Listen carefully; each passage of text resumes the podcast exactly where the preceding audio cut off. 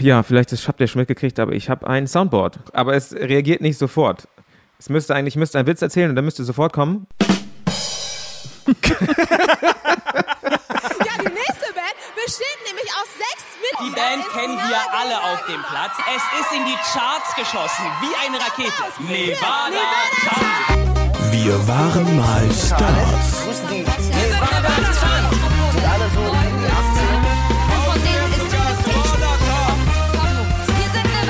Hallo! Und du reibst Na? dir schon so angestrengt die Augen, dabei rede ich gerade erst eine Sekunde. Nee, ich habe mir gerade Wa- Wasser in die Augen ge geschüttet, damit ich auch wach bin, damit ich 100% geben kann, so. wenn wir diesen Podcast machen. Weil Okay, ich du siehst bei mir aus, als ob ich mir Wasser in die Augen geschüttet hätte. Ich erinnere mich damals, ich habe, äh, glaube ich, das erste Spiel, was ich so richtig gespielt habe.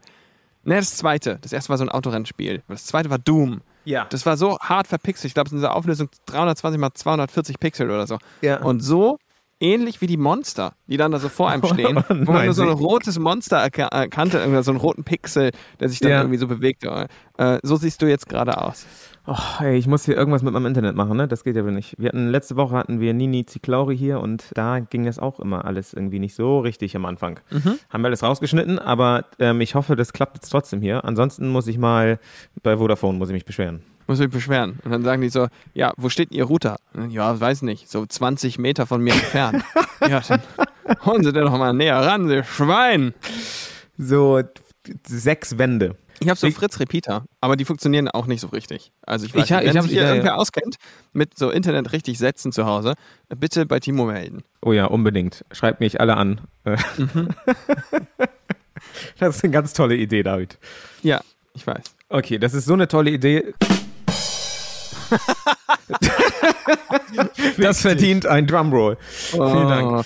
Weißt du, das hatten manche Bands, da hatten das so Sänger, die hatten vorher, vorne, da, gerade irgendwie wurden diese DJ-Pads erfunden. Ja. Die, die hatten, waren so in aller Munde und das ist, kam jetzt nicht mehr mit so einer, es gab früher mit so einer riesen Maschine dazu, mit Display und AKMPC ist das Ding. Ja. Und dann waren da so 16 Knöpfe drauf, wo du dann irgendwas drauflegen konntest und dann konntest du dann, aber irgendwann gab es nur noch die Pads. Ja. Die waren dann einfach nur so, so 15 mal 15 Zentimeter groß und da konntest du die Sounds drauf speichern, das hatten dann irgendwelche Sänger die dann immer vorne an der Bühne sich super funny fanden, weil sie dann da irgendwelche Sachen gedrückt haben und auch mal ein Instrument spielen konnten und dann immer so nit, nit, nit, nit, nit gemacht haben oder so. Und ich Ah. glaube, genau so, genau das wäre dein Ding gewesen. Das äh, stimmt. Äh, machen das nicht äh, Le Fly aus Hamburg? Haben, haben wir nicht auch so ein Pad drauf? Ja, genau. Kommst du deswegen drauf? Ja, die, ja, ja, genau. Das war eine super Story. Ey, nee, das gefällt mir nicht. Ich kann auch mal, weißt du was? Ich kann auch mal wieder gehen und dann machst du das hier alleine. Elefantenbrain. Oh, schön. Ach, David, habe ich ein bisschen vermisst jetzt hier. Wir nur zu zweit. Das ist ja schon ewig lange her. Also, wir haben ja jetzt die letzten paar Male immer Gäste da gehabt. Ich gebe zu, das war meine Idee, weil ich dachte, so Gäste ist auf jeden Fall cool, aber es ist auch mal schön, wieder alleine hier zu sein, mit dir zusammen. Ja, Ja? Ich dachte, ich mache jetzt nochmal den Drum-Joke, aber ähm, das wäre zu viel einfach. ja, genau. Das wäre jetzt, jetzt ist es auch zu spät. Jetzt ist es nicht mehr witzig. Okay. So ein Pisser. Ja, David, bevor wir anfangen, ich, hab, ich lag gestern Abend im Bett und ähm, es war so Wahnsinn. So, jetzt geht's los. Es war 1 Uhr nachts und ich lag im Bett. Ich wollte gerade zu Bett gehen und dann habe ich bei Twitter tatsächlich gesehen, ein, ein Retweet von Ja. Nandy, Nandy Bushell. Kennst du die? Oder hast du schon mal was von der gehört? Heißt die Bushell? Bu Nein. Bushell? Das ist so ein elfjähriges äh, kleines Mädchen, das einfach saugut Schlagzeug spielen kann. Und ähm, letztes Jahr in der Pandemie, das geht schon seit ein paar Monaten so, Foo Fighters, den Grohl, wie heißt der? Dave. Grohl? Den, ja, genau. Den Dave Grohl hat sie äh, herausgefordert zu einem Battle. Und er hat das auch Ja. gemacht. Und die hat jetzt quasi beim Konzert von den Foo Fighters Schlagzeug gespielt. Ja, krass. Das ist so eine schöne Story und die geht gerade super ab. Sie ist gerade die jüngste Schlagzeugerin, die auf dem Titelblatt des Modern Drummer äh, ist und sowas. Und du musst dir mal ganz kurz, musst dir das mal ganz kurz reinziehen, weil ich war, ich war wirklich beeindruckt und ich hatte teilweise ein bisschen Pipi in den Augen. Schau mal hier, da ist sie nämlich auf Stage und die ist wirklich super jung und rockt da halt mit Dave Grohl ab. Also alle, die Okay, ein bisschen Pipi in den Ich Augen haben das, wollen, Ich schaue mir das einmal ganz kurz an hier. Und der, der Typ, der da so schreit, das ist ihr Vater die ganze Zeit, weil der Vater sie richtig Der, abfeiert. der kommt nicht klar. nee, der kommt nicht klar. Und man kann das halt alles nachverfolgen. auf ihrem Instagram-Kanal. Deswegen muss ich mal ganz uneigennützig einfach nur Werbung machen dafür, weil das echt eine coole Story ist. Äh, Und das ist eine super coole Story, aber das Ding ist, man, man spürt ja eigentlich die Emotionalität, die man da spürt, ist ja gar nicht ihre, sondern eigentlich die von dem Dad, von dem der, Dad. der die ganze Zeit so, Wuhu! Ja! Ja, Und man möchte sich einfach mitfreuen. das ist so süß. Und es gibt so eine Instagram-Story danach, da gehen die da halt, die jetzt auch noch so einen kleinen Bruder und der ist die ganze Zeit am Heulen, als sie von der Bühne runterkommt.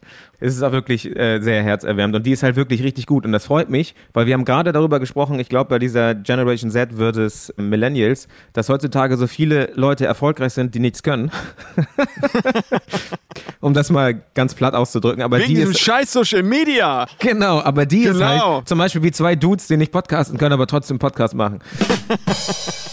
die ist aber, die ist, die hat sich halt hingesetzt, hat die ganze Zeit geübt, geübt, geübt, geübt und kriegt jetzt durch Social Media quasi die Anerkennung, die sie verdient. Und das ist halt, Ja, ist halt vielleicht hat sie super auch nicht Wahnsinn. vielleicht hat sie auch einfach nur Talent. Das war Äh, bei ja, mir früher so. Wer zu also- viel übt, der hat zu wenig Talent. Ah, okay.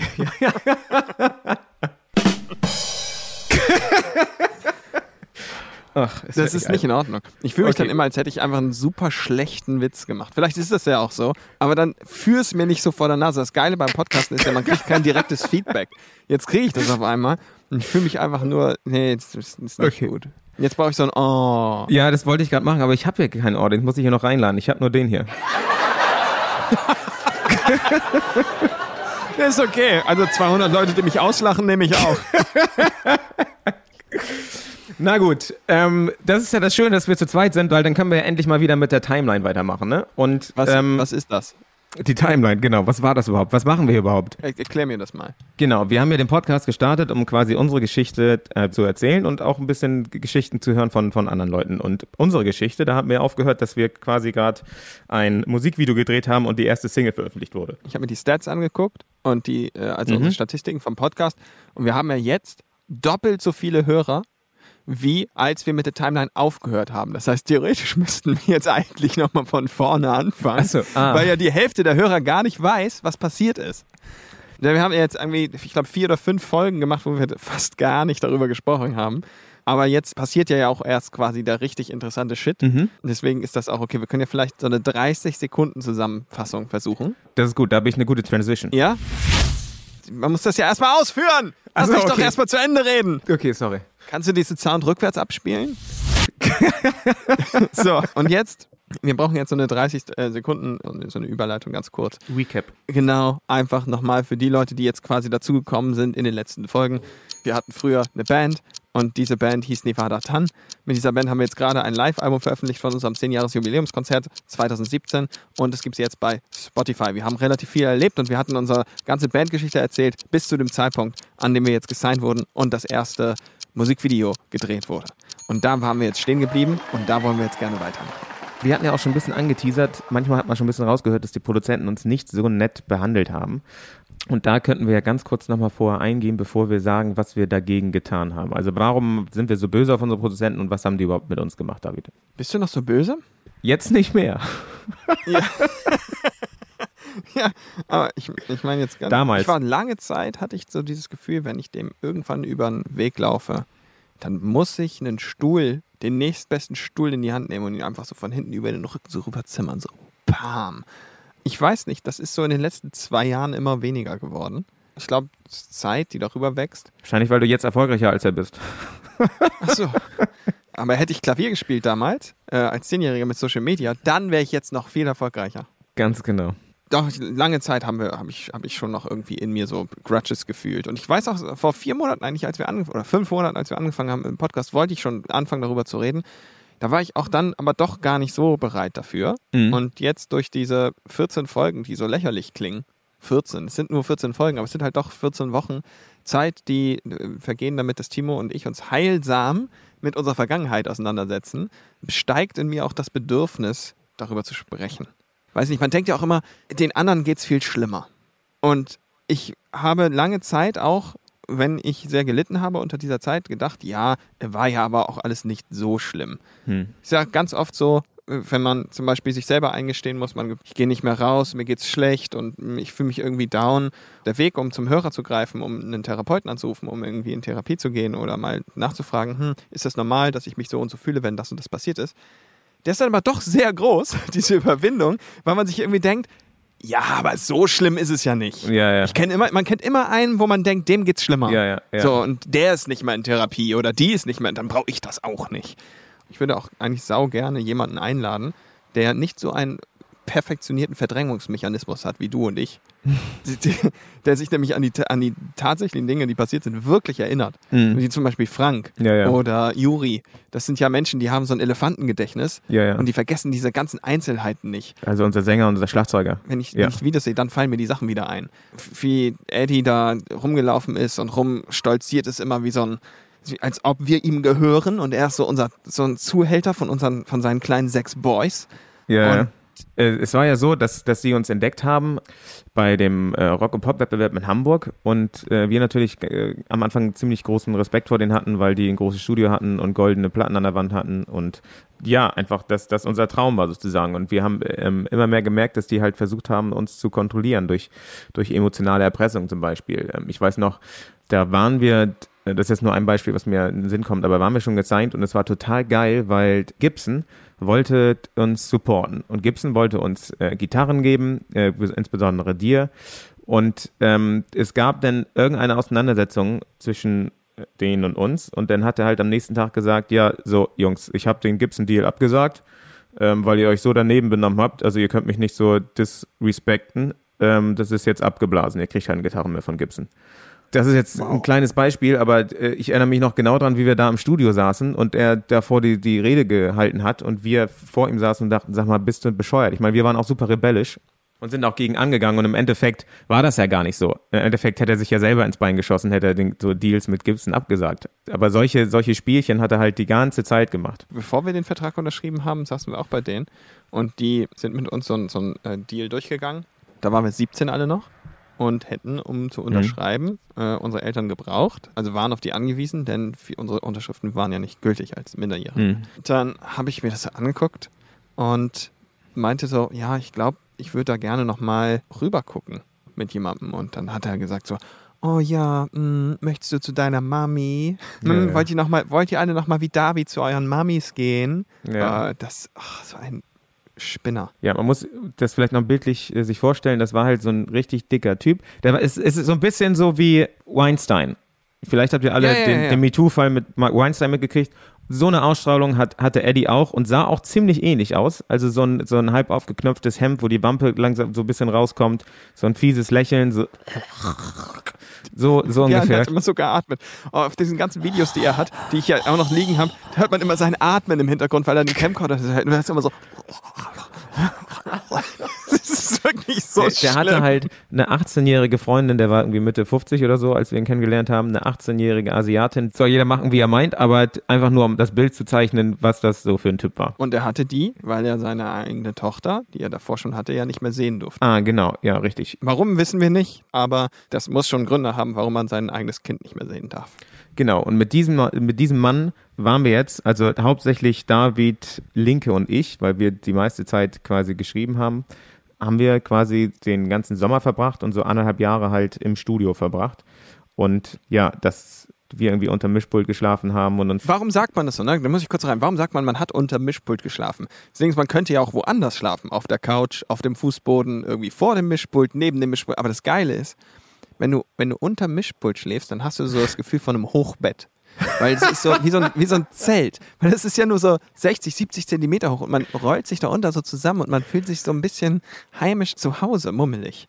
Das geht dann. Da ist der Genau. harte Fußboden da unten, der so, wo man immer die Straßenschuhe drauf abstellt, gar nicht mehr so schlimm. Das stimmt. Und ich weiß auch noch, wir beide haben immer Linke geärgert. Wir haben nämlich immer so zehn Minuten gewartet, bis, also zehn Minuten hat keiner geredet. Und auf einmal habe ich losgeschrien, Gute Nacht, David! Und David hat geschrien, Gute Nacht, Timo! Und Linke ist halt so, boom, ist halt aufgestanden, dachte, was ist denn jetzt los? Und das haben wir ungefähr Oh den ganzen Sommer jeden Gott. Abend gemacht. Weißt du noch, äh, aus welchem Film kommt noch dieses Geräusch? Also, Aus welchem, aus welchem Film kommt das The, noch? The Grudge ist das. Oh. Das ist auch eine Wahnsinnsstory. Das war aber schon, wir haben unser zweites Album geschrieben und wir waren in Senden im Studio. Äh, bei den Produzenten von den Toten Hosen tatsächlich. Und die, die Jungs, das, das Coole am Studio ist, dass oben quasi so ein, so ein Raum ist, wo so ein kleines Kino drin ist und Billard und eine Küche und sowas. Und die Jungs haben noch diesen Film geguckt. Diesen The Grudge haben die halt geguckt. Das ging halt die ganze Zeit, ah. Und ich, ich habe den nicht geguckt, weil ich stehe nicht so auf Horrorfilme. Ich bin nur ab und zu durchgegangen und habe das halt mitgekriegt. Und äh, die, das war so ungefähr zwei Uhr nachts. Zwei oder drei Uhr nachts war das. Und dann habe ich mich halt in diesen Flur gestellt und in diesem Flur, da gab es kein Licht. Und das ist halt so ein altes Bauernhaus. Und die kommen halt völlig still, kommen sie da rein. Und auf, Und Oh, die, waren, die hatten auch bestimmt irgendwas genommen. Die waren bestimmt auch irgendwie breit oder so. Das ist die, und ich weiß nicht. richtig müde, richtig fertig. Hatten sich diesen Horrorfilm angeguckt, wo immer dieses, diese Horrorfigur kommt und dann kommt dieses merkwürdige Geräusch, dieses äh, ganz, ganz merkwürdige, ugh, ekelhafte Geräusch. Und dann kommen die da raus aus diesem, aus diesem Kinosaal. Das Licht im Flur ist aus und sie gehen da lang. Alles ist leise und Timo hatte sich da versteckt und macht auf einmal so. und die sind, die sind durchgedreht. Jan hat um sich geschlagen, hat versucht, mich zu treten und meint, "Ah, was ist hier los? Das war großartig. Und äh, ein paar Tage später habe ich das nochmal gemacht, da lag ich allerdings unter seinem Bett. Genau, deswegen kam ich auch drauf wegen dem unter dem Mischpult und du lagst einfach schon in seinem, in seinem Zimmer unter dem Bett und er wusste es nicht, kam vom Zähneputzen wieder, hat sich schlafen gelegt, Licht ausgemacht, sich ins Bett gelegt und dann auf einmal kommt John Timo so unter dem Bett so. ah, ah, ah. Das ist einfach so stark. So großartig. Ach, Oh schön. Gott. Memories. Okay, also zurück. Ja, unter Mischpult geschlafen. Entschuldigung, ich habe dich unterbrochen. Ähm, genau, und die wollten ja auch die ganze Zeit, dass wir uns so asiatisch anziehen ähm, und haben uns versucht, in diese Ecke zu drücken. Und wir haben ja schon mal erzählt, glaube ich, dass wir da total Glück hatten, ähm, dass Universal gesagt hat, nee, äh, das finden wir nicht so gut. Die wollten uns quasi ausziehen wie Cinema Bizarre. Die kamen so ein bisschen nach uns, dass wir halt so ähm, komplett Manga-mäßig da halt rumlaufen. Da hatten wir ja gar keine Lust drauf und Universal zum Glück auch nicht. Und wir haben dann noch mit Christian Meissner quasi uns einen neuen Style ausgedacht und den dann halt durchgedrückt. Das war irgendwie ganz Genau. cool wir hatten jetzt das erste Musikvideo gedreht und das lief bei TRL und bei Viva Live und ich glaube, die Single ist auf Platz 15 oder sowas eingestiegen. Ja, man wusste irgendwie, oh, das ist 15, das ist Newcomer. Äh, Genau, irgendwas ja. passiert hier. Genau, das passiert was. Und wir dachten, geil, das ist jetzt endlich äh, unser Befreiungsschlag. Und wir hatten damals nicht nur ein Produzententeam, sondern wir hatten auch noch äh, Tourmanager.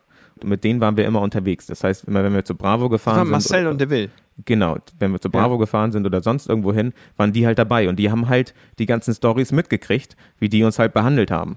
Und irgendwann sagten die auch, ja, haben die irgendwas vom Vorschuss geredet. Ich meine, ist auch krass, ihr habt ja auch einen 100.000 Euro Vorschuss gekriegt und dann äh, gucken wir uns alle an und sagen, ähm, bitte was? Wie, wir haben 100.000 Euro Vorschuss gekriegt, davon haben wir aber nichts, nichts mitgekriegt. So, Und äh, da ging es dann los, dass dann ähm, Marcel damals meinte so, ähm, wie Jungs, aber ihr habt doch, ihr habt doch einen Bandübernahmevertrag, da kriegt ihr ja einen Vorschuss. Nee, haben wir nicht bekommen. Das war nämlich so, diese Vorschusszahlung, die gab es. Die ging von Universal an die Produzenten. Denn die Produzenten waren Bandeigentümer, was also bedeutet, denen gehörte diese Platte, die wir aufgenommen hatten. Hm. Und deswegen wurde der Vorschuss an die gezahlt. Die Plattenfirma trifft da keine Schuld, denn die Plattenfirma wusste nicht, wie die Aufteilung ist zwischen den Produzenten und uns. hm. Denn dafür war ja der Vertrag, den wir quasi mit den Produzenten hatten. Und dieser Produzentenvertrag, der hatte halt nicht so einen Share, wie man sagen kann, keine Ahnung, 50-50 oder 80-20 oder wie auch immer, sondern der hatte einfach einen Share 0 zu 100. Ja, es, es war halt krass. Wir standen auch kurze Zeit später, standen wir auch vor Gericht. Das kann ich vorwegnehmen. Unseren Hauptfehler, den wir gemacht haben mit 17, war, dass die Produzenten gesagt haben, total cool, Jungs, wir haben hier einen Anwalt, äh, das ist auch euer Anwalt. Was wir aber nicht gecheckt haben, ist, der Anwalt wurde natürlich von den beiden bezahlt und war überhaupt nicht in unserem Interesse und wir haben da halt irgendwas unterschrieben. Und gleichzeitig haben die halt Druck gemacht, wie David gerade schon gesagt hat, dass sie beim, beim Unterschreiben, als David meinte, ja, aber ich würde das gerne nochmal gegenchecken lassen, dass sie uns da so emotional unter Druck gesetzt haben, dass wir das nicht durften. Ich weiß auch noch, dass sie gesagt haben, entweder unterschreibt ihr das heute, ihr unterschreibt das jetzt oder äh, das geht nicht, dann will Universal das nicht mehr. Entweder wollt ihr, wollt ihr das Ja. jetzt oder, oder nicht. Und dann haben wir das halt da vor Ort und Stelle haben wir es halt unterschrieben, weil die uns gesagt haben, ja, morgen ist der Deal vorbei. Also ihr, ihr könnt, ihr Genau. habt das gar keine Zeit mehr dafür. Und wir haben hier, der Anwalt hat, unser Anwalt hat es checken lassen. Ja, man könnte ja auch sagen so, hm, warum habt ihr das dann unterschrieben, wenn das 0 zu 100 war, der Share? Wenn, aber es war leider nicht so offensichtlich. So ein Dokument hat 45 Seiten und wenn man mit 17 vor so einem Vertrag sitzt, also das allein 10 Seiten Rechteabtretungen, die in jedem Vertrag stehen, die immer ganz normal sind, aber unglaublich komplex sind. Da gibt es so Zeilen drin, dass du fürs gesamte Universum deine Musikrechte abgibst. Wo du dich immer fragst, was soll denn die Scheiße? Aber das müssen die machen, weil Musik ja mittlerweile digitalisiert wird und rausgeschickt wird aus der Atmosphäre zu Satelliten. Und diese Satelliten das ja hin und her schicken um die ganze Welt, damit der Endkunde das ganze Ding auf dem Handy hören kann bei Spotify. Und das ist auch vollkommen normal. Aber woher sollst du das wissen? Du denkst erstmal so, wow, und hängst dich an sowas auf, aber nicht an so Share-Zahlen, die halt total versteckt sind. Weißt du, da steht zwar, äh, ihr bekommt 50 Prozent, aber irgendwo fünf Seiten weiter geht es um die Abzüge und da geht es darum, dass es eine, gibt so komische Worte, so, dass es eine Kreuzverrechenbarkeit gibt von Musikvideodrehs, wo, wo Reisekosten dann noch mit reingerechnet werden und man muss dann gucken, dass dies und das und jenes und das haben wir natürlich alles überhaupt nicht verstanden. Uns wurde halt auch nicht die Möglichkeit gegeben, dass wir uns das nochmal individuell oder mit unseren Leuten quasi gegenchecken können. Dann haben wir das halt unterschrieben und äh, haben dann im Nachhinein immer wieder solche Sachen mitgekriegt, wie zum Beispiel im Bus, wo die gesagt haben, ach, ihr habt gar nichts von dem Vorschussgeld gekriegt. Das ist ja, das ist ja schade. Und das war uns halt irgendwann dann zu viel. Einer der beiden Tourmanager hat uns dann an einen Anwalt weitergeleitet und mit dem haben wir uns dann immer heimlich getroffen sozusagen, während die Produzenten das noch nicht wussten. Der Anwalt hat gesagt, äh, der hat unseren Vertrag gesehen und laut losgelacht und gesagt, für euch arbeite ich umsonst. Ja. Weil A, ihr habt nichts und B, ihr werdet so schnell auch nichts bekommen. und, C, und C, das ist ein so schlimmer Vertrag, wie ich ihn in der Musikindustrie noch nie gesehen habe. Der Vertrag von Xavier Naidoo und Moses Pelham wäre ein Beispiel, ist aber noch besser als eurer. also das war krass. Ich bin mir ziemlich sicher, dass er ganz genau wusste, schon von Anfang an, dass das auf jeden Fall gut für uns ausgehen wird. Also Ja, gut ja. in dem Sinne, dass wir auf jeden Fall gewinnen. Ob das jetzt gut war, dass wir gewonnen haben oder nicht, möchte ich universell erstmal nochmal dahinstellen. Aber, aber erstmal haben wir jetzt die ähm, Produzenten dann mit zusammen mit dem Anwalt verklagen wollen. Bis diese Schrift aufgesetzt war, dass wir sie verklagen. Vergingen aber ein paar Wochen. Hm. Und diese paar Wochen wussten die Produzenten ja nicht, dass wir sie verklagen werden. Hm. Und in diesen paar Wochen haben wir noch ganz normal mit denen zusammengearbeitet. Ja, wir haben zum Das Beispiel das, richtig das Vorbei-Video haben wir gedreht, zum Beispiel. Und wir wussten, am nächsten Tag geht das Schreiben raus, dass die sich nicht mehr uns nähern dürfen. Wie nennt man das noch, David? Einstweilige Verfügung. Eine einstweilige Verfügung haben wir nämlich äh, am nächsten Tag rausgeschickt. Und das war auf dem Musikvideodreh, war das schon relativ eine komische Zwi Stimmung zwischen uns beiden. Oh, ja, weil wir wussten, das, das, genau, das ist in Berlin. Und wir wussten, wenn die nach Hause kommen, finden die in ihrem Briefkasten dieses Schreiben, dieses anwaltliche Schreiben. Sie dürfen sich diesen Boys nicht mehr nähern und sie dürfen sie nicht mehr kontaktieren. Wir waren jetzt bei diesem Videodreh und wussten das alle schon, Bis auf die beiden. Das war eine leicht merkwürdige Stimmung, ja. Mir tut das ja auch ein bisschen leid. Ich, ich glaube ja, dass der Lalo einfach schlechte Verträge gewöhnt war und nicht unbedingt es richtig böse, herzböse gemeint hat. Nee, ja, das stimmt. Ich glaube, also Eddie, da bin ich richtig von überzeugt, dass der das böse gemeint hat. Aber, Mhm. also, sorry, dass ich das so sage. Es Nee, nee. ist einfach meine, es bin ich von überzeugt. also ist auf jeden Fall der Mensch mit der schlechtesten Aura, den ich in meinem ganzen Leben kennengelernt habe. Der Lalo, der war ja auch in der Gerichtsverhandlung mit uns, Eddie und Lalo waren ja beide drin. Mhm. Und diese Gerichtsverhandlung, die ging dann also ein paar Tage, nachdem sie das Schreiben gekriegt hatten, los. Und der hat ja auch fast die ganze Zeit geweint. Ich weiß nicht, ob du dich daran erinnerst, Nee. aber er saß da die ganze Zeit und war, hat so, so einen Facepalm gehabt, den Kopf geschüttelt und hat geweint. Und er war so, oh, Echt? oh Mann. Und es, Ja. tut mir, es tut mir richtig Krass. leid, weil ich glaube, der hat, der hat ja richtig viel Herzblut auch in diese Produktion reingesteckt. Ja.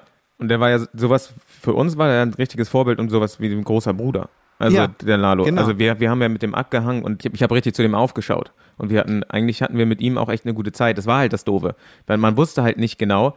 Der eine war halt so schlecht und der andere, mit dem hat man Spaß gehabt, aber der steckte da trotzdem mit drin und der, hat die, der wusste ja auch von den Verträgen. Deswegen war, war das überhaupt, war das für uns total schwierig, da rauszukristallisieren, wie weit wusste er das denn auch? Ja, die, die Verhandlung selbst war relativ schnell vorbei, denn der Richter kam herein, der hatte so einen leichten S-Fehler, was in dieser ganzen Szenerie so eine gewisse Komik hatte, weil die Szenerie war so ernst. Ja, ja. Es war jetzt, da saßen diese Produzenten und dann waren wir da und dann hat er da so sich so, ey, wirklich, da kam so richtig schnaubend schon rein, er war richtig wütend auf die beiden Produzenten, kam dann rein und hatte, was fällt Ihnen eigentlich ein, diese sechs Jungs so auszunehmen? Das können Sie doch gar nicht machen.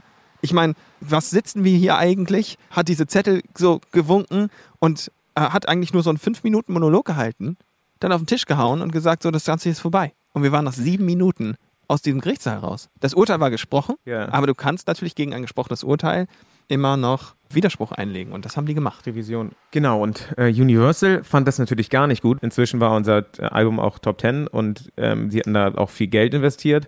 Äh, und auf einmal wussten die nicht so genau, ähm, ja, wen sprechen wir jetzt an? Sollen wir die Produzenten ansprechen? Sollen wir die Jungs direkt ansprechen? Die hatten noch kein neues Management. Das war total schwierig, weil wir hatten ja diesen Prozess halt gewonnen, gingen da erstmal raus, sind mit unserem Anwalt da nach gegenüber gegangen vom Landesgericht Hamburg und haben da irgendwie äh, noch eine Apfelschorle getrunken, eine Siegesapfelschorle.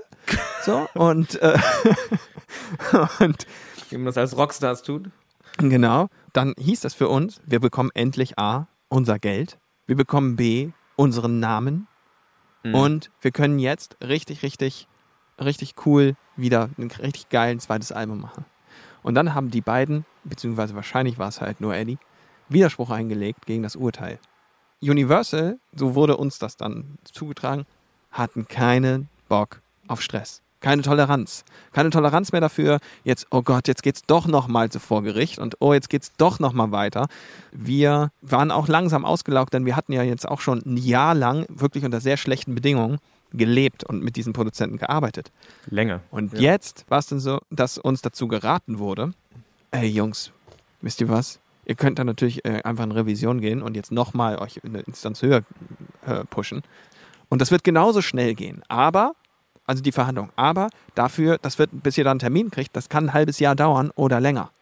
Und so Mhm. lange seid ihr in einem Schwebezustand und dürft eigentlich nichts veröffentlichen. Ja. Wir waren aber gerade im Zuge unseres Albums und der Albumveröffentlichung, wir wollten jetzt weitermachen.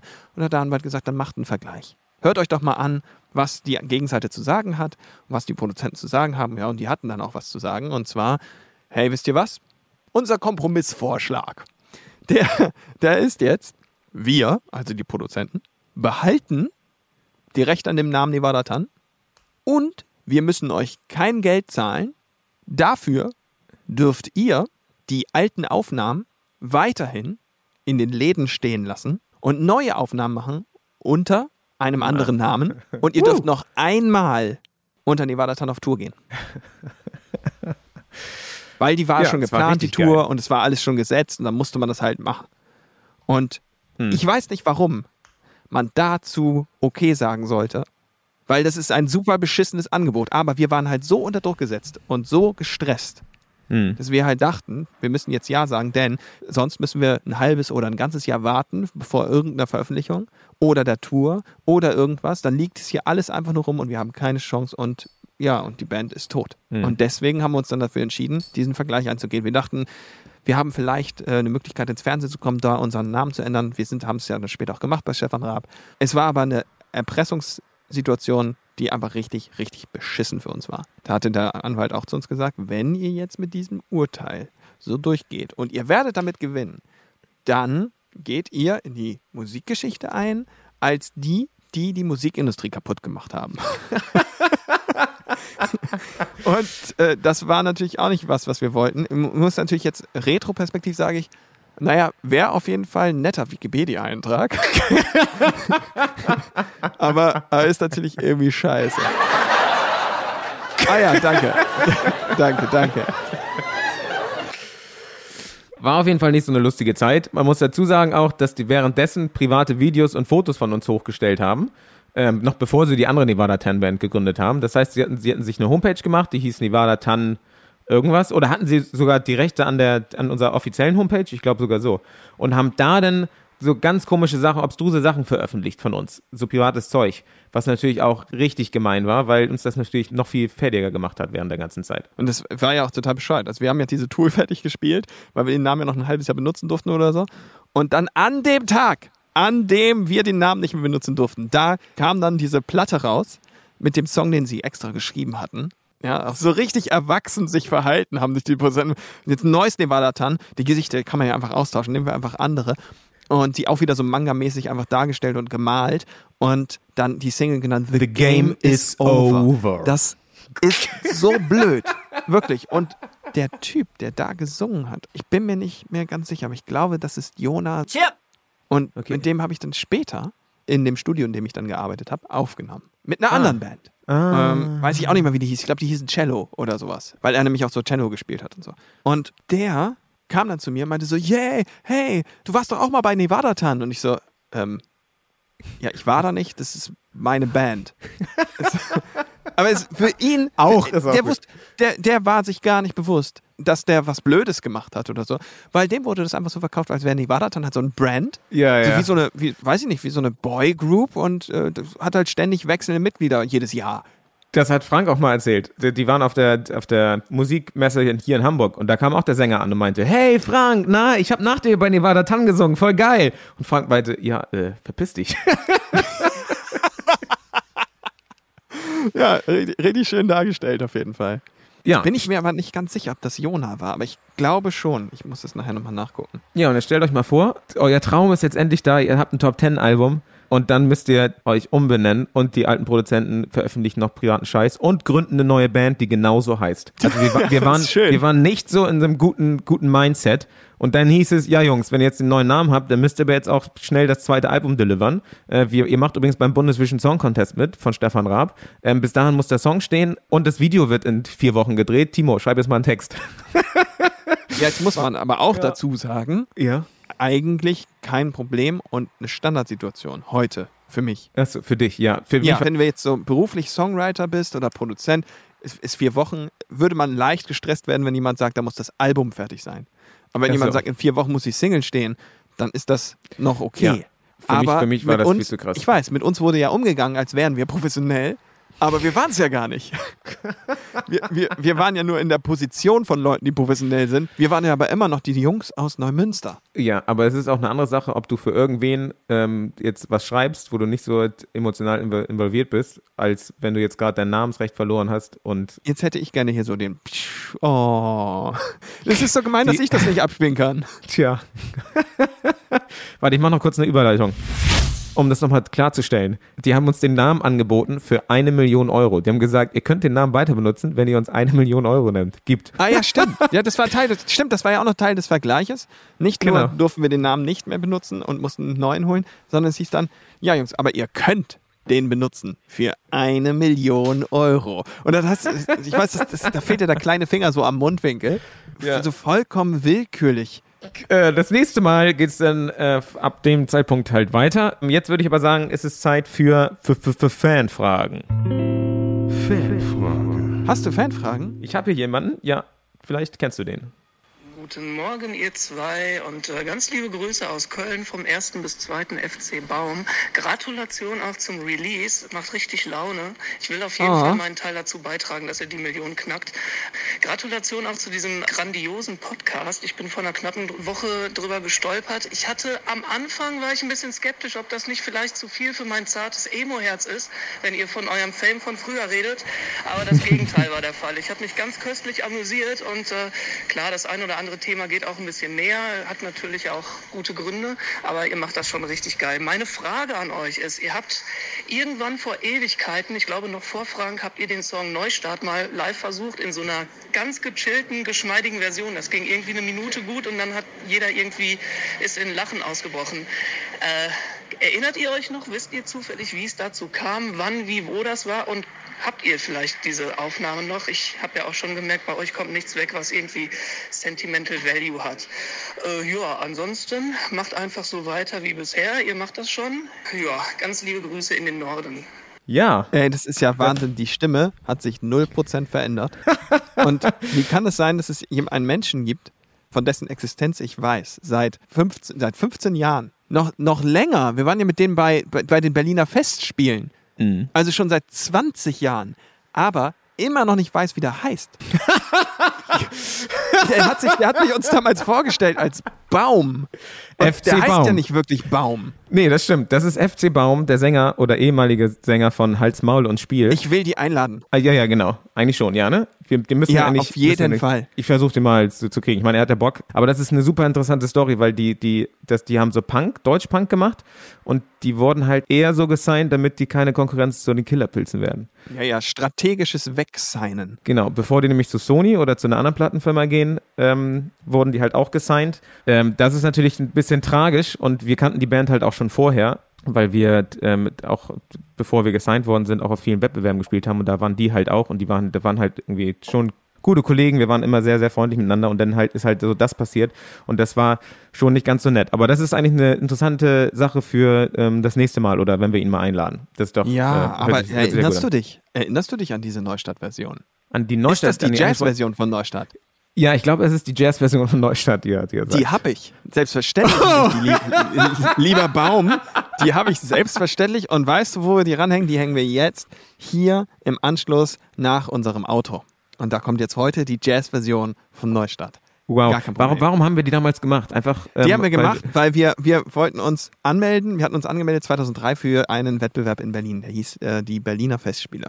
Mhm. Und da sind wir Genau. hingekommen da, damals und äh, haben, haben das da verbracht. Das war, ja die Zeit da verbracht, irgendwie so vier oder fünf Tage. Da sollte man dann irgendwie auch ein Coaching kriegen von Smoothie, von, von den Fantastischen Vier, der halt nie da war. Die anderen Juroren waren halt da und das, weiß ich nicht mehr, irgendwelche tollen Bands sind da rausgekommen. Und naja, da waren wir 2003 und 2004 wollten wir da wieder hin. Man darf da aber nicht an zwei aufeinanderfolgenden Jahren hin. Und deswegen, wir haben uns ganz normal beworben als Panik, die, so hießen wir damals, äh, nochmals im Jahr 2004. Aber wir haben uns nochmal beworben äh, als, die Band, als die Band Punk. Ah, genau. P-A-N-K.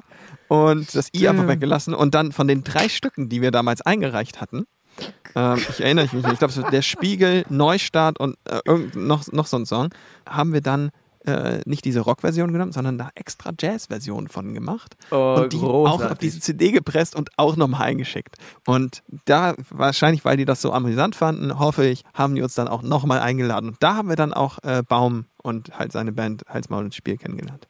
Übrigens 2003 kennengelernt, Dioramic, die Band von dem heutigen sehr erfolgreichen DJ Z. Ja, das ist auch Wahnsinn. Das ist auch eine gute Story. Ähm, Das war halt, wie sagt man, Psychedelic ähm, Metal oder was, was haben die gespielt? Wie nennt Es man das? war keine Ahnung, es war mega awesome. Ich weiß, Das wir, uns, uns hing die. Kinnlade auf dem Fußboden, weil die Alter. so krass alles weggerockt haben und so unglaublich tight gespielt. Dieser äh, Anton Zaslavski ist so ein unglaublicher Schlagzeuger. Ja. Das ist Der, also der, der. DJ, den man heute unter Z kennt. Genau, genau. Und er war damals ein Schlagzeuger und der war, das war so ähnlich wie bei den Killerpilzen, weil er war der Jüngste der Band. Das war der Bruder quasi vom, vom eigentlichen Sänger. Die waren einfach Wahnsinn. Wir, also wir haben die so abgefeiert und mit denen, ja, haben wir da halt auch ähm, eine Woche verbracht und einfach super viel gefeiert und Spaß gehabt. Rote Hotelteppiche voll gekotzt.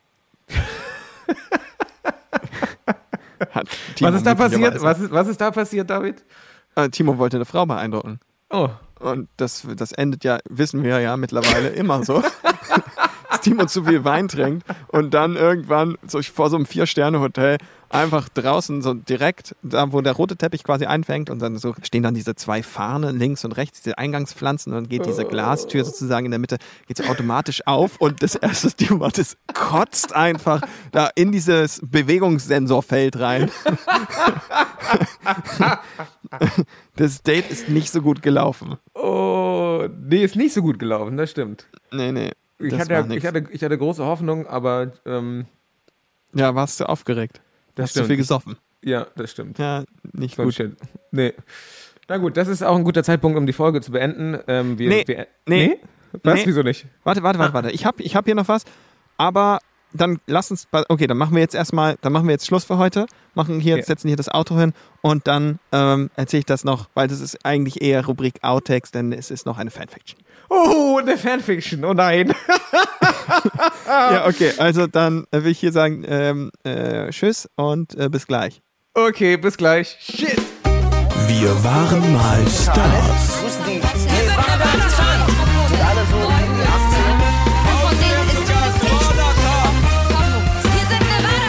Timo, das ist so unangenehm. Ich weiß nicht mal, ob ich es schaffe, das vernünftig vorzulesen.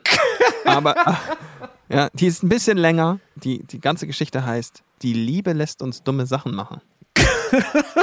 so. Hier ist jetzt, die Liebe lässt uns dumme Sachen machen. Und wir haben 35 Kapitel und insgesamt 49.281 Zeichen. Oh. Es ist auf jeden Fall sehr lang, aber ich möchte dir nur das erste Kapitel vorlesen, denn das hat mich richtig, also von vorne und hinten und links. und so. Ja. wir haben jetzt das Setting, wir sind im Studio, alle sind weg. Und was passiert in einem Aufnahmeraum, wenn die Aufnahme vorbei ist? Ah, okay. Mhm. Ja, die, die Aufnahmen fürs neue Album sind jetzt quasi, vielleicht, oder für diesen Titel, für diesen Titel sind gerade abgeschlossen. Was Ja. passiert jetzt? Ja. Einsamkeit. Warum ist ein bisschen Storyteller-Modus hier? So. Ja, warte, warte. Oh. So. Ja, ja, ganz genau. so, ähm, äh, let the music start, please.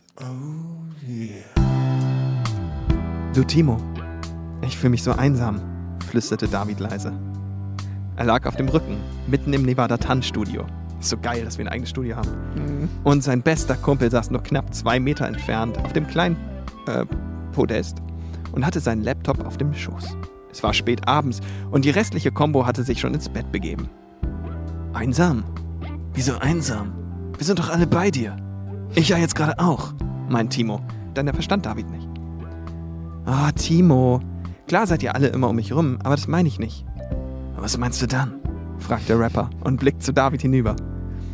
Dessen Blick schweifte verträumt in die Ferne, den rechten Arm hinterm Kopf verschränkt und den linken auf dem Boden abgelegt.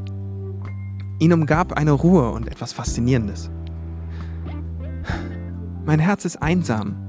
Ich vermisse es, wirklich geliebt zu werden. Diese sanften Küsse, die zärtlichen Berührungen, das gegenseitige tiefe Vertrauen, das fehlt mir, verstehst du? Timo schaltete den Laptop aus und klappte ihn zu. Ja, ich glaube, ich verstehe, sagte er leise. Wieder musterte er seinen besten Freund, wie er da auf dem Rücken lag und vor sich hin träumte. Leise stand er auf und kniete sich neben Davids Kopf. Timo? fragte dieser vorsichtig. Ja, flüsterte der Rapper ihm ganz zärtlich ins Ohr, sodass der Gitarrist eine Gänsehaut bekam. David schluckte. Seine Fantasie machte sich gerade selbstständig und was sie ihm zeigte, erregte ihn. Der Braunhaarige rang derweil mit sich selbst. David lag ihm eigentlich schutzlos ausgeliefert und sehnte sich nach Liebe. Da war natürlich auch die körperliche eingeschlossen, aber sollte er es wirklich wagen? Würde er damit nicht ihre Freundschaft gefährden? Doch als David sich bei dem Versuch, die erregenden Bilder von ihm und Timo aus seinem Kopf zu verbannen, auf die Lippe biss und sich Luft durch die Zähne zog, war es um Timos Zweifel und seine Beherrschung geschehen. In Zeitlupe und mit rasendem Herzen beugte er sich über den Pianisten, konnte dessen Atem schon auf seinen Lippen spüren. Oh Gott, dachte er nur, schloss die Augen und überbrückte die letzten Zentimeter zwischen ihren Lippen. Er hielt den Atem an, doch von David kam keine Abwehrreaktion. Der Schwarzhaarige war ziemlich überrascht, als er plötzlich die Lippen seines besten Freundes auf den eigenen gespürt hatte. Im ersten Moment dachte er, ihm würde das Herz stehen bleiben, doch die Tatsache, dass es ein Mann war und dazu auch noch Timo, machte die Sache nicht unangenehm. Nein, eher wurde ihm richtig warm, weil er sich schon so lange nach solch einer Nähe gesehnt hatte. Vorsichtig und zittrig legte er eine Hand in Timos Nacken, zog ihn näher an ihn ran und begann zaghaft, seine Lippen gegen die seines Gegenübers zu bewegen. Ich hab Gänsehaut. Timo seufzte leise, als er Haare. spürte, dass David darauf einging, um die angehaltene Luft wieder aus seiner Lunge zu entlassen. Nur zu gern gab er dem Drang nach, Davids Kuss zu erwidern. Sein Herz macht Überschläge und sein Kopf fühlte sich irgendwie sehr schwammig an, da die unendlich weichen Lippen Davids ihn so gefangen haben. Erst war der Kuss vorsichtig und zaghaft. Die beiden bewegten ihre Lippen nur ganz leicht, doch David wurde von einem solchen Hochgefühl gepackt, dass er den Kuss lebendiger werden ließ. Noch immer war keine Zunge im Spiel, doch es sah so aus, als ob sie sich gegenseitig auffressen wollten. Noch immer war keine Zunge im. Spiel. Verdammte. Axt.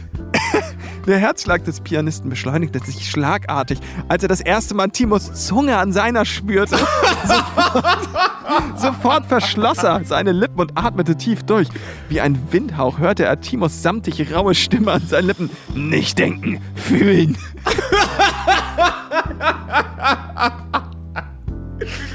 Er Oh, seufzte fuck. lautlos, Oh, nee. legte seine Lippen wieder auf die des Kleineren und nahm den Kuss von neuem auf. Hast du gehört? Du bist kleiner als ich. In seinen Fingern und seinen. Lippen prickelte es. Timo ließ sich derweil für einen zweiten Versuch Zeit. Als David sich beim Kontakt mit seiner Zunge so abrupt von ihm gelöst hatte, hat er für einen Moment gefürchtet, der Schwarzhaarige könnte aufspringen, ihn beschimpfen oder weglaufen. Ganz langsam öffnete er seine Lippen, um seinen besten Freund nicht nochmal zu verschrecken und strich dann sanft mit der Zungenspitze über dessen rosige Lippen von innen. Von David war ein Seufzen zu hören. Die Warte, warte, des ganz kurz, warte, ganz kurz. Die, mit, den, mit, der, mit der Zunge über die, über die Lippen von innen. Ja, klar. Kennst du das nicht, wenn man so, so zwischen Zähne und, und Lippen da so die Zunge Echt? schiebt und das so lang geht? Ja, klar. Das macht man auch, wenn man Ja, das beim ist doch Küssen. super zärtlich. Ja. Wie? Man geht, man geht, man geht über die Schneidezähne quasi rüber mit der Zunge. Na, also ich, da, ich kann da. das, wenn, wenn, wenn was zwischen den Zähnen hängt quasi. Dass man das bei sich selbst macht. Ich will dich gar nicht küssen. so, Okay, das also, muss ich ausprobieren. es geht hier weiter. Dessen Zunge kam ihm dann entgegen und als sie sich das erste Mal trafen, musste er gegen seinen Willen erstickt aufkeuchen. Jetzt war es an dem Jüngeren zu grinsen. Er stupste Timos Zunge immer wieder an, strich an ihr auf und hinunter und beschäftigte Timo richtig. Dieser zog David an sich und brachte ihn dazu, sich aufzusetzen und gegen ihn zu lehnen. Sofort schlang der Braunhaarige seine Arme um David und seine Hände schlichten sich unter des schwarzhaarigen T-Shirt. So, und jetzt wird's interessant. Die, ich finde ja, die schreibt richtig gut. Ja, ja, ja. finde, die schreibt das ja, also die, ähm, in den nächsten Absatz geht es wirklich, also da versucht sie händeringend nicht das nicht Wort Penis zu benutzen. Ja. Aber, aber es kommt vor und es ist sehr spannend. Und ich, also wirklich eine richtig schöne Geschichte. Mhm. Ich habe laut aufgelacht, als ich es alleine gelesen habe. Und Wow. hier, ist, ich finde es großartig, aber ich, der Spannungsbogen wird jetzt hier abgeschlossen.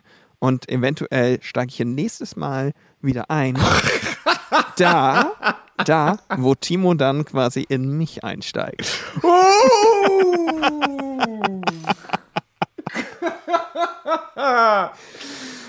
Wow. Ja, schön. Dann äh, noch viel Spaß beim Gedankenkino. Ja, danke. Das wünsche ich dir auch. Und dann ähm, wünsche ich jetzt viel Spaß bei der äh, Jazz-Version von Neustart. Alles klar. Ja, alles klar. Tschüssi.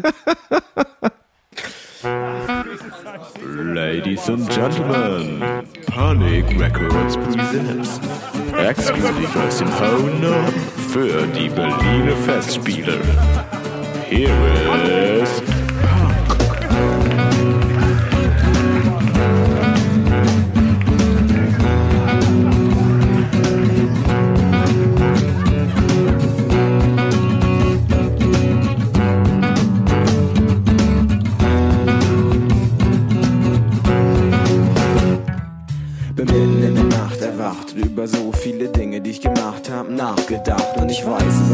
weiter so leb, mich niemand versteht, mir immer wieder selber den Rücken zu drehen, hau ich ab, dass ich mich nicht, denn ich lass mich nicht immer wieder überreden, noch zu bleiben, denn ich halt's nicht aus, muss raus, muss ich schnellstmöglich überwinden, zu verschwinden, um etwas zu finden, woran ich glaube. Ich weiß nicht, Ja, was ja. das ist.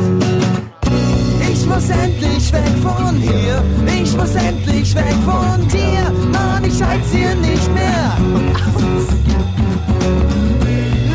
Alte hinter mir. Lass endlich los von dir. Mann, ich muss hier endlich raus. Ja, babubab. Dankeschön.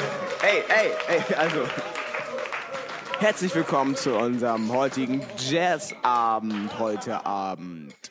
Wir sind wirklich froh, hier zu sein und.